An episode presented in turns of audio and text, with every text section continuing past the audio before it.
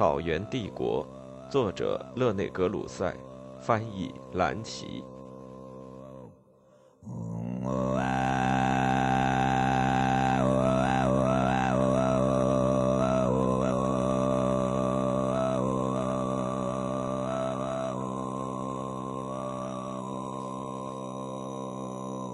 九，征服中国北部。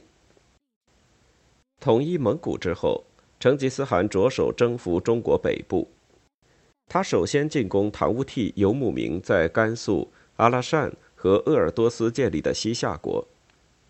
唐乌惕人属藏族，信奉佛教。他们由于受中国的影响，有几分文化，尤其表现在他们的文字上。它来源于中国文字。这一次攻西夏是蒙古人对定居的文明民族采取的第一次行动。蒙古首领攻西夏是在考验蒙古军队的素质。西夏是原中国版图分裂为三个国家中最弱的一个。再则，成了西夏国的主人之后，成吉思汗就控制了从中国到突厥斯坦的通路，同时还可以从西面包围蒙古人的世仇——北京的金朝。虽然蒙古人在进攻不设防地区的敌军时是令人叹服的组织起来，然而就设防地区而言，可以肯定他们是新手。这一点在他们的攻金之战中将变得更加明显，甚至在他们对西夏的远征中也可以看出来。在成吉思汗几次蹂躏西夏时，都未能攻陷都城宁夏和灵州。西夏王李安全承认。自己为纳贡者，暂时保住了王位，但一二零九年，成吉思汗又返回来包围中信府，他企图引黄河水灌城而夺取中信府。然而，水坝工程对蒙古人来说是很复杂的，他们未能按预定的方向引水。这一次，西夏王将自己的一个女儿献给成吉思汗，求得和平。在使西夏成为他的属地之后。成吉思汗转攻女真国，即通古斯人在中国北部建立的国家，或者像上文所称呼的金国。金国广袤的疆域，上文已经提过，它包括满洲和汉水、淮水以北的中国地区，以北京为它的主要都城，以热河的大定、辽阳、山西的大同、河南开封为第二都城。前文提到过，成吉思汗青年时代曾与克烈人一起站在金朝一边与塔塔尔人战斗的事，因此他是金朝的属臣，金朝把他看成雇佣兵。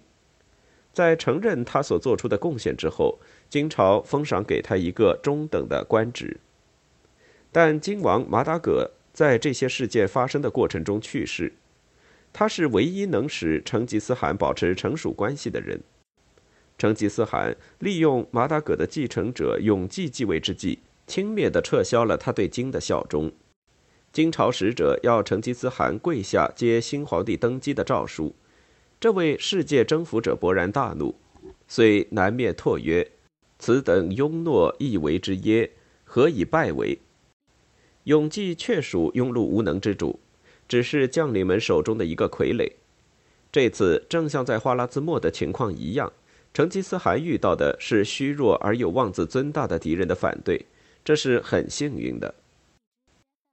山西省北部，在蒙古人一边的通往长城的北部地区，是未经戍边的突厥联盟部落望古部，他们信仰聂斯托利安教。在蒙古的内战中，望古部首领阿拉忽施德金从1204年起就站在成吉思汗一边。阿拉忽施德金家族的忠诚。在世界征服者的攻金战争中将得到证明，他们打开了入侵的道路，并于1211年把由望古部人戍守的边境让给了他。作为回报，成吉思汗嫁女儿阿拉该别吉给阿拉忽施之子波遥和。成吉思汗把蒙金之间的冲突变成一次民族战争，回忆起被金人钉死在木驴上的原蒙古汗们，他庄严地向天呼唤。啊！长生天，金人辱杀我叔父沃勒巴尔和黑和安巴海，若你许我复仇，请以必助。同时，成吉思汗又以替北京的前君主、以后被京撵走的契丹人报仇雪耻的面目出现。在契丹人这一方，也积极支持他的事业。原耶律王室王子耶律刘哥于一二一二年代表成吉思汗在满洲西南、辽河一带的原契丹国境内起兵。现在已经知道契丹人是说蒙古语，他们与成吉思汗之间必定存在着某种种族的或是亲属的联系，使他们联合起来对付北京的通古斯人王朝。成吉思汗接受了耶律刘哥的效忠誓言，并派给他一支由纳言者别率领的军队。一二一三年一月，者别帮助刘哥从金人手中夺取辽阳，并且将他置于蒙古的宗主权下，以辽王的身份把他安置在他祖先统治之地。这位元契丹王的后裔后来证明自己是蒙古皇帝的最忠实的属臣，至死不渝。于是，金朝边界在东北和西北方，即在契丹人一边和望古人一边，同样被敞开。成吉思汗的攻金战始于一二一一年，战争一直持续到他去世之后，期间只有短暂的停战，由他的继承者结束了这次战争。长期战争的原因是，尽管蒙古人有灵活的骑兵，在劫掠农村和不设防城镇时非常优秀。但是他们在相当长时期内不懂攻占由中国工兵们守卫的要塞的艺术。其次，他们在中国作战像是在草原上一样发动反复攻击，而每次都是携带战利品撤退，于是给予金人重又夺回城镇和在废墟上重建和修整工事的时间。在这种情况下，蒙古将领们不得不对某些要塞进行两次或三次以上的反复攻占。最后，蒙古人习惯用屠杀、全面驱逐或在白旗之下整编入册的方法处置在草原上战败的敌人。然而，在定居国家，特别是在人口众多的中国，屠杀很少起作用，总有更多的居民来填补被遗之地。除此之外，金人还保留着通古斯人血统的全部活力，因此，蒙古人面临他们不熟悉的围攻战的考验。这一考验因以下事实而加倍严峻，即他们不仅要对付中国工程人员高超的设防技术，而且要对付通古斯武士们的勇猛。无论如何，正像我们将要看到的那样，除了在战争初期之外，成吉思汗本人并未亲自参加这次战争。发动攻金战争之后，他就把他的大部分军队撤回去征服突厥斯坦。他走之后，他的部将们可能进行的只不过是一种疲软的战争。这种战争尽管可以消灭金军，但是却不能结束金国的统治。然而，必须公正地说，这位蒙古皇帝只要亲临战场，就以他一贯坚韧不拔的精神指挥战斗。一二一一至一二一二年间的那些战争，是集中于有步骤的突破山西北端大同边境。和河北北部的宣化县和保安，除了设置的堡垒外，这一地区被夷为荒地。尽管哲别于一二一二年以佯装退却的方式突然攻占了满洲南部的辽阳，但是成吉思汗本人在山西北部却没有攻下大同，因此更不用说蒙古人可能希望对金朝廷所在地北京发起相应的围攻。一二一三年。成吉思汗在最终征服宣化以后，兵分三路进攻：一路由其子朱赤、察合台和卧阔台统帅，入山西中部，抵达并夺取太原和平阳。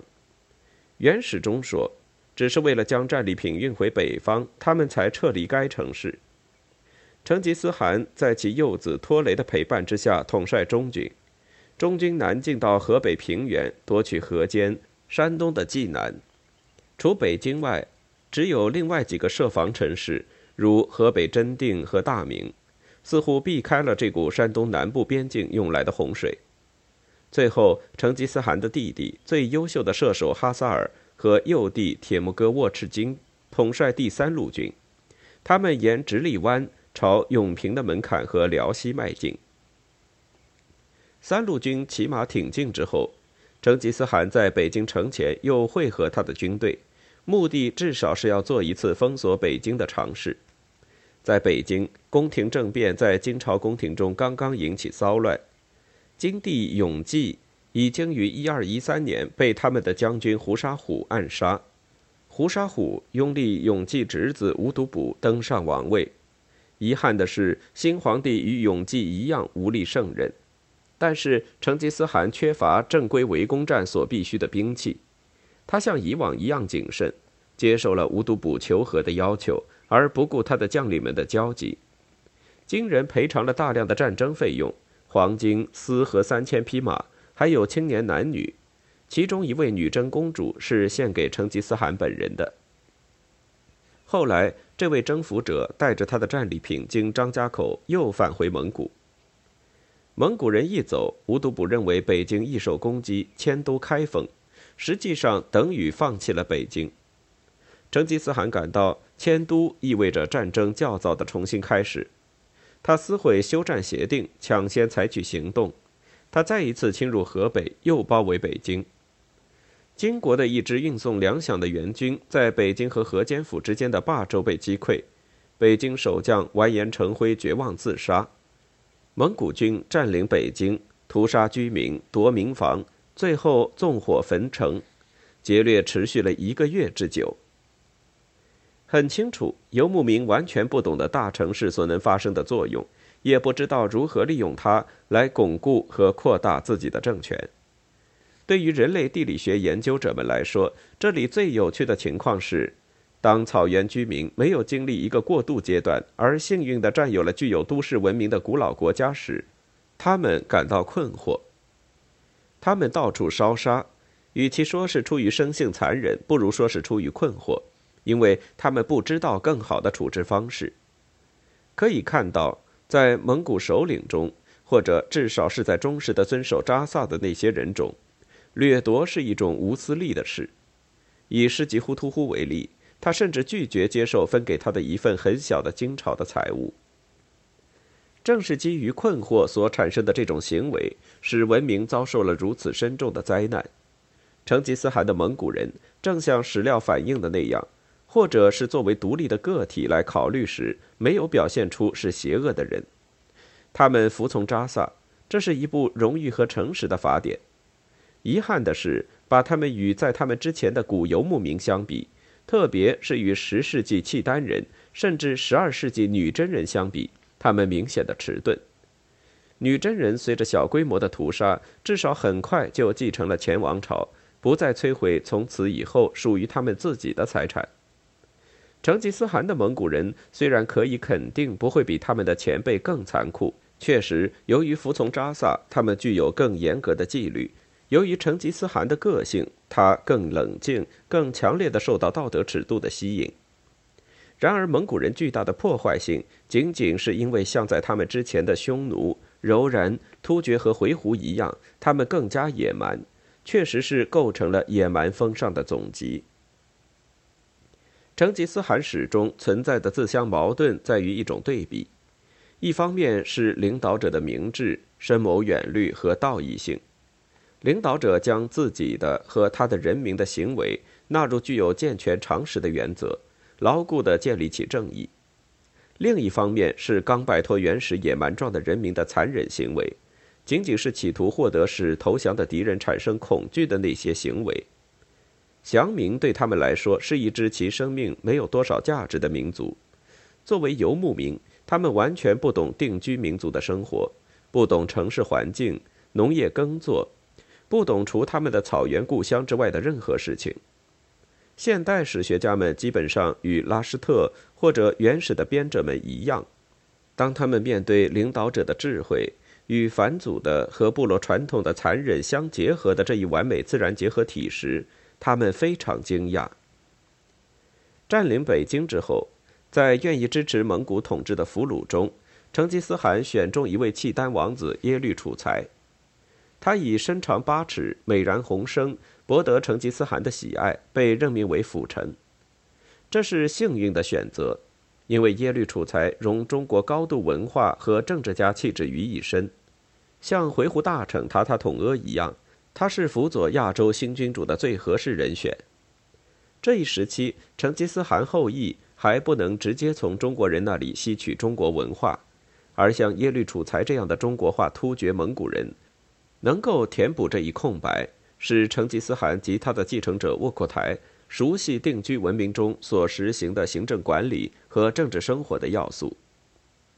现在的金国，环绕着他的新都开封，领土只不过是河南省和陕西的一些设防地区。一二一六年。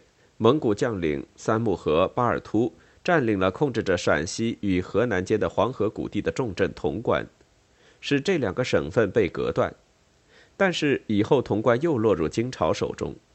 事实是，正如下面我们将看到的那样，成吉思汗因突厥斯坦事务缠身，只是时不时地把注意力放在攻金之战上。金朝趁此机会收复了蒙古军占领地的相当一部分，北京除外。他仍在蒙古人手中。不过，在成吉思汗把注意力转向西方以前，曾把中国之事委托给他最杰出的将领木华黎。木华黎以这支相对说来已疲惫不堪的军队，经过坚韧不拔的战斗和周密的计划，后来取得相当大的成功。在七年的持续战争之后，他再次把金国的领土限制在河南省内。一二一七年。他占领大名，大名是曾经坚持抵抗成吉思汗本人进攻的河北南部的一个要塞。一二一八年，他又从金国夺取山西首府太原和平阳。一二二零年，又取山东首府济南。同年，其副将在黄河以北的河南地区夺取张德。一二二一年，木华黎占领陕西北部的许多城市，其中有保安和福州。一二二二年夺取陕西古都渭水以南的长安。一二二三年，当他刚从金朝手中夺取山西西南角黄河弯曲处的河中要镇时，因精力衰竭而死。他死后，河中要塞又被金收复。在这个人口密集之地，处处是天然堡垒，于是战争退化为没完没了的围攻战。然而，在经历了初期的探索性努力之后，蒙古军中编入了大量的契丹辅助军、女真支持者和中国工兵，由此使他们适应了新式战争。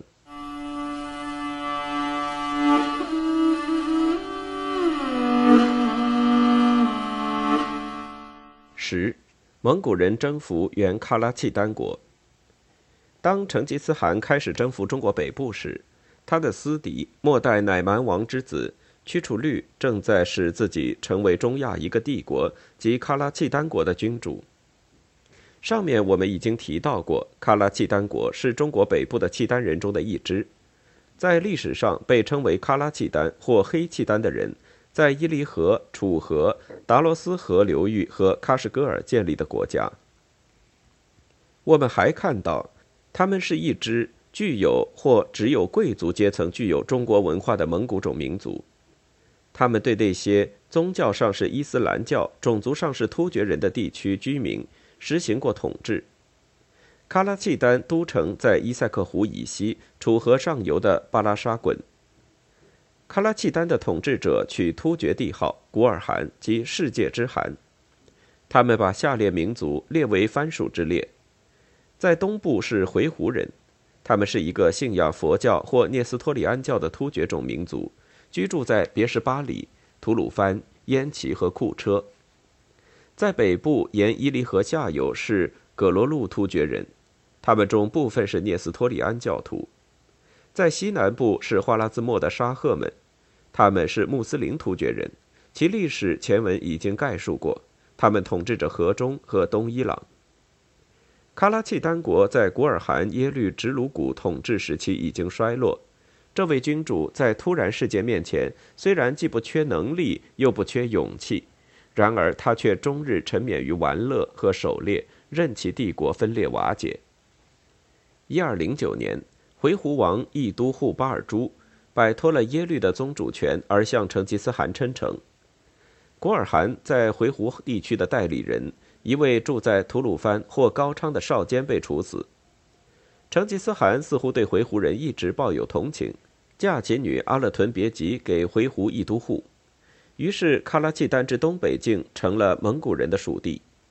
一二一一年，伊犁河下游的葛罗路王阿尔斯兰和在伊犁河上游的阿里马里称王的突厥冒险家布扎尔，同样也不承认喀拉契丹国的宗主权，而承认他们是成吉思汗的封城。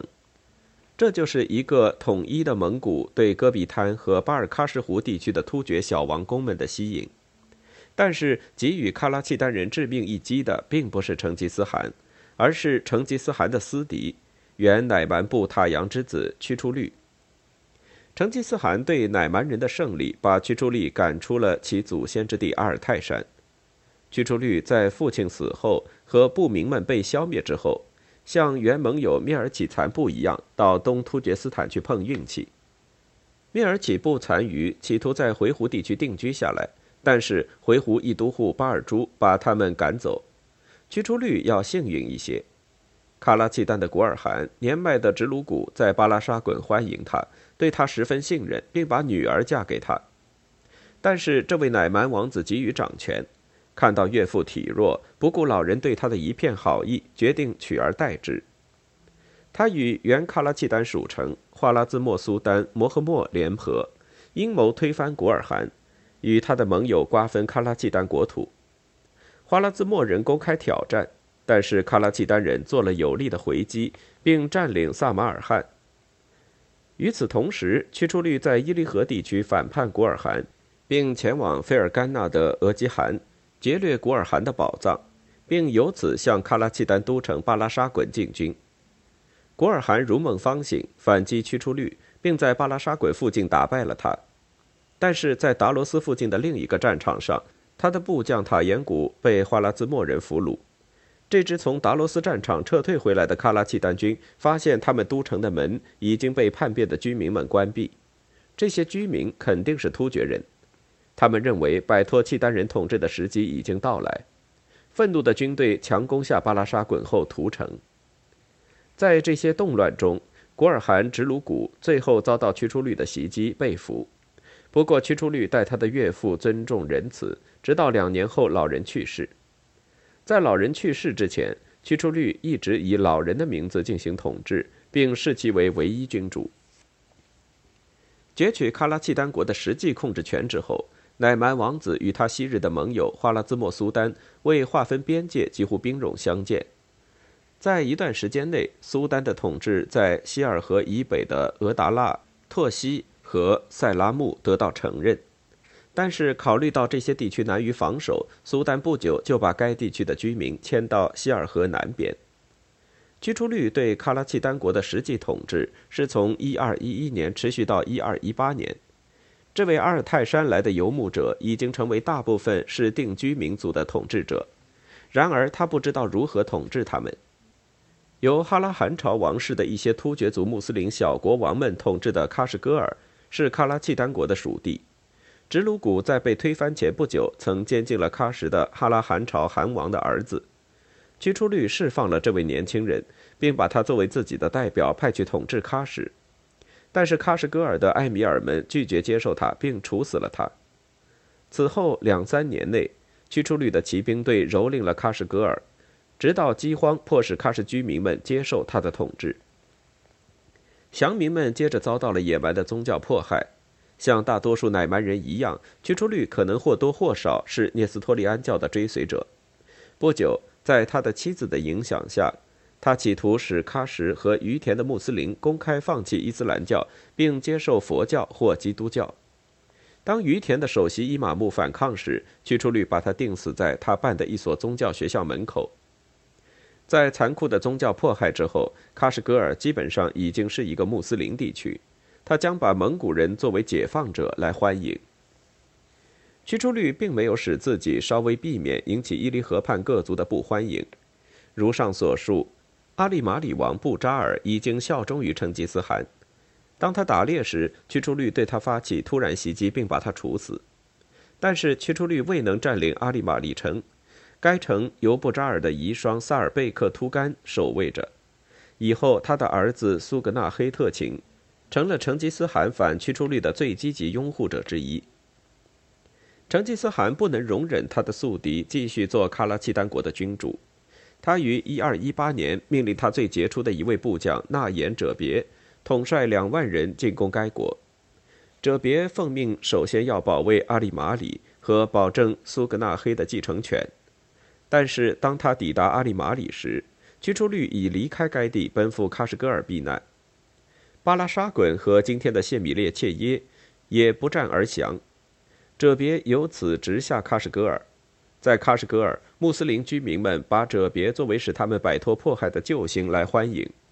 由于者别对他的军队实行了严格的纪律，特别是禁止抢劫，智费尼说，他们路过时所受到的欢迎像来自安拉的祝福。